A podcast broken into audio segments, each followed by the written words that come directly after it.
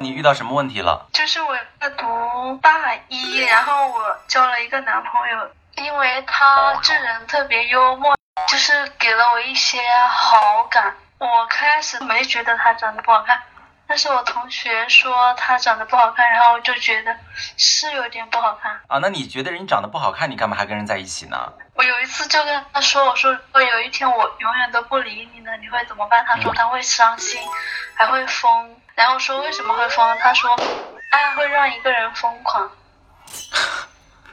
我就是不喜欢，但我想拒绝他，但是应该用怎样的一种方式？就是直接拒绝吗？留恋男友对自己的好，又嫌弃他的丑，你男朋友冷落自己的时候又不适应，大家一般怎么形容这种人呢？在评论区留下你的答案，让我看到。在我看来，刚刚这个案例中的女孩才大一，其实也就刚成年。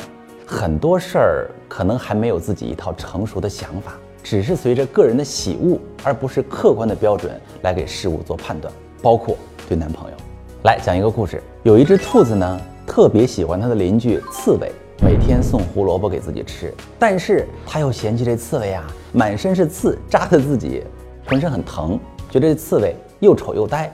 刚刚这个案例中的女孩显然是外貌协会的会员，男朋友的颜值显然让她在谈恋爱的时候懒懒散散，没有动力。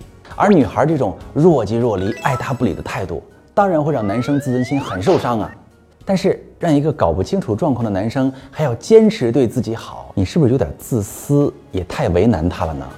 如果你只想着让男生对自己好，但又嫌弃人家丑，那么其实我感觉你也不是特别爱这个男生嘛。你们就应该果断分手，他去找一个不嫌他丑的女朋友，你呢去换一个颜值能让你满意的男朋友。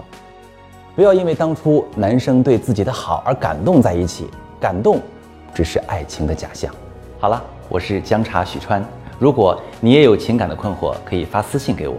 每次感受一个故事的心理学，每次来一口发自心底的辣口姜茶，我愿意和你一起在感情中成长。